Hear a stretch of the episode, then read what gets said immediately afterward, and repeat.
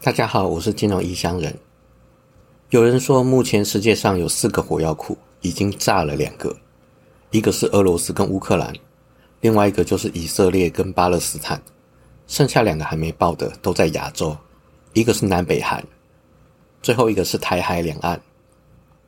达里欧说，世界大战发生的几率已经达到了百分之五十，我是没有那么悲观了，但预估的几率。也从一两个 percent 提升到十到二十个 percent。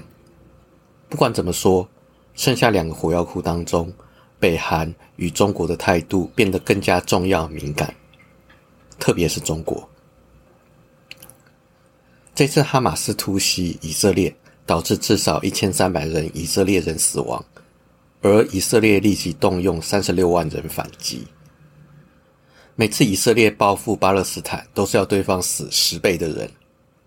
所以这一次巴勒斯坦每死个一万人，恐怕以色列不会停手。而在这种以色列报复杀红眼的状况之下，出现了加沙医院被空袭，造成五百人的死亡。这种攻击平民伤患，违反了战争罪，还有人道主义，全球齐声谴责以色列。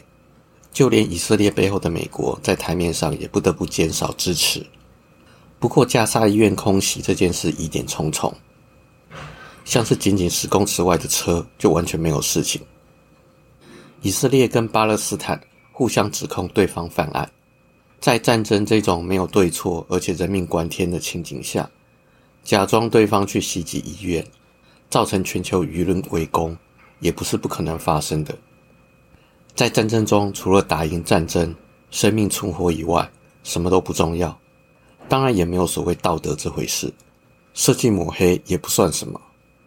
俄乌战争的前期也有类似的事件，就是北溪输油管被炸毁的事。更重要的是，其他中东国家民兵陆续向以色列宣战，包括叙利亚、黎巴嫩、伊拉克、阿富汗的民兵都表达参战的意愿。战争的范围越滚越大。有人把这次哈马斯袭击以色列的事件。拿来跟第一次世界大战的导火线相比，一次大战的导火线是奥匈帝国的大公费迪南遭到暗杀，然后外交摆不平，演变成奥匈帝国向塞尔维亚宣战。之后，双方有结盟的国家陆续互相宣战，最后演变成烧到全世界的第一次世界大战。果真是星星之火可以燎原。套到现在的哈马斯袭击以色列事件。到最近，越来越多国家参战的趋势，如果就表面上来看，确实很有世界大战的迹象。不过，勉强可以让人心安的地方有两个：一个是中国、俄罗斯还有巴勒斯坦、北韩还没有非常明确的结盟关系，而且地理位置彼此比较分散，所以他们之间的连结并不如鞭炮那样的紧密，要出现连环爆的难度比第一次世界大战还要高。另一个是中国的习近平主席公开呼吁以色列、巴勒斯坦双方要尽快的停战，而且表明当务之急是停战，避免冲突扩大，甚至是失控。不管这番言论是不是政治操作，至少习近平表面上是反战。以目前的局势，已经影响到了各国股市，开始进行修正或者是震荡，黄金、原油有往上的趋势。甚至连 S M P 五百 VIX 波动指数也达到二十一点四，开始有点战争动乱的氛围。未来走势可以观察，是不是会继续往混乱的方向走？而联总会主席鲍威尔今天早上的谈话暗示，十一月不会升息。